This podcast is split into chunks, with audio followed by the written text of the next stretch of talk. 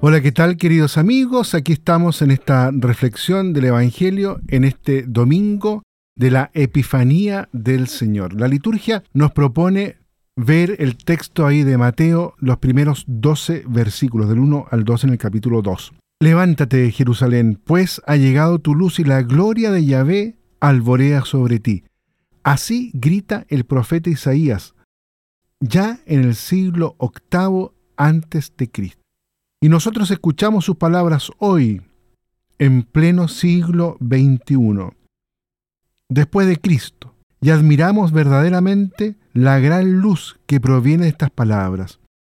El profeta Isaías, a través de los siglos, se dirige a Jerusalén, que sería la ciudad del gran Mesías, del gran ungido.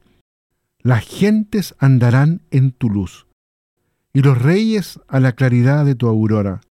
Alza en torno a tus ojos y mira, todos se reúnen y vienen a ti.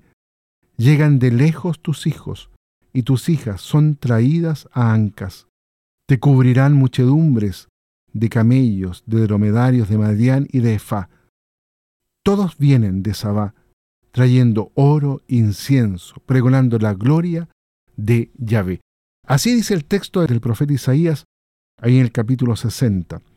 Tenemos ante los ojos a estos tres, así dice la tradición, reyes magos, que vienen en peregrinación desde lejos con los camellos y traen consigo no solo oro e incienso, sino también mirra, los dones simbólicos con que vinieron al encuentro del Mesías, que era esperado, también más allá de las fronteras de Israel. No nos asombramos, pues, cuando Isaías, en este diálogo profético con Jerusalén, que atraviesa los siglos, dice en cierto momento, palpitará y se ensanchará tu corazón. Habla la ciudad como si ésta fuera una verdadera persona viva. En este día entonces de la Epifanía nos volvemos a concentrar en la mirada en la gruta de Belén, porque allí justamente, en aquel lugar al sur de Jerusalén, llegaron de oriente aquellos extraños peregrinos, los reyes magos, atravesaron Jerusalén, los guiaba una estrella misteriosa, luz exterior que se movía en el firmamento, pero más aún, lo que los guiaba era una auténtica y verdadera fe, la luz interior. Llegaron, ¿y con qué se encontraron? Con un niño que yace en un pesebre.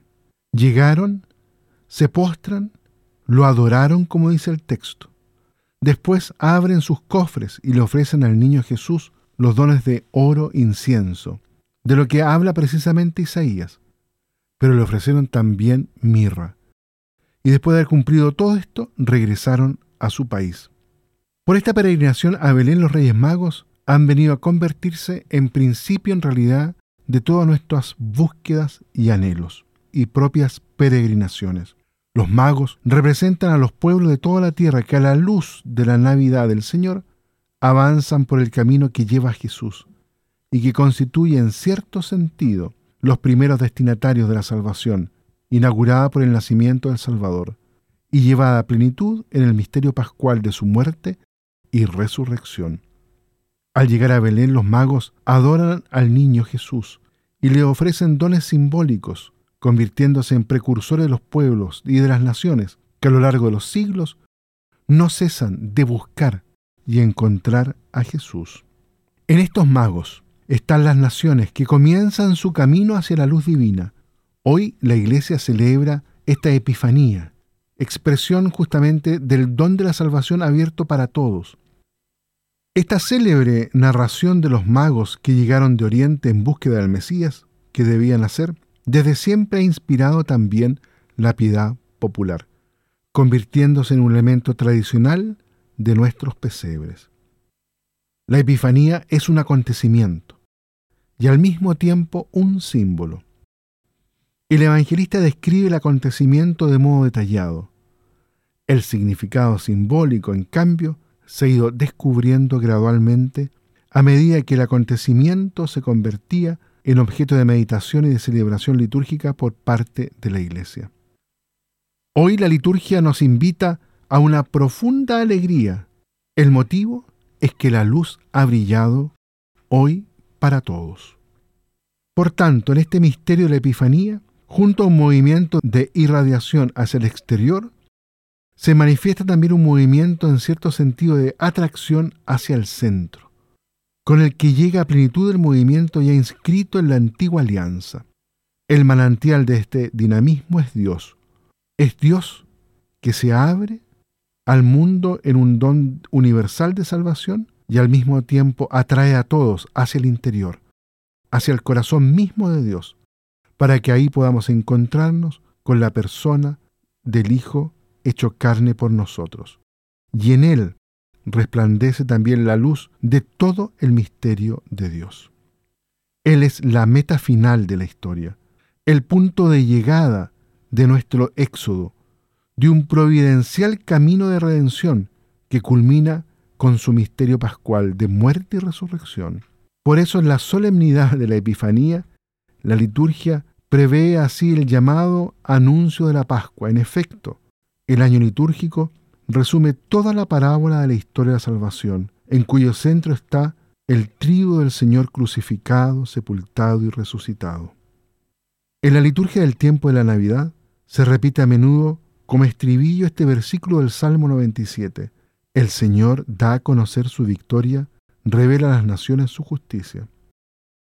Son palabras que la Iglesia utiliza para subrayar la dimensión de manifestación, es decir, epifánica de la encarnación.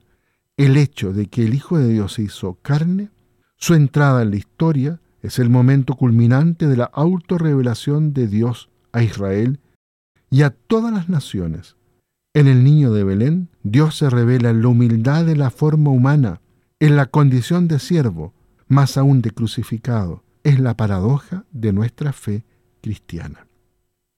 Precisamente, este ocultamiento constituye la manifestación más elocuente de Dios.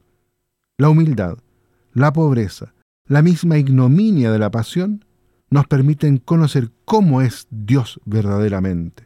El rostro del Hijo revela fielmente el del Padre. Por ello, todo el misterio de la Navidad es, por así decirlo, una epifanía. La manifestación a los magos no añade nada extraño al designio de Dios, sino que revela una de sus dimensiones permanentes y constitutivas. Es decir, que también todos, es decir, los gentiles, son coherederos, miembros del mismo cuerpo y partícipes de la promesa en Jesucristo por el Evangelio.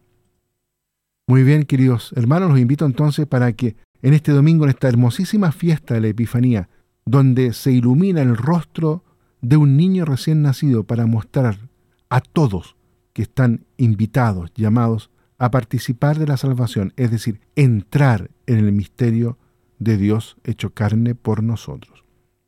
Que el Señor nos bendiga a todos y a cada uno.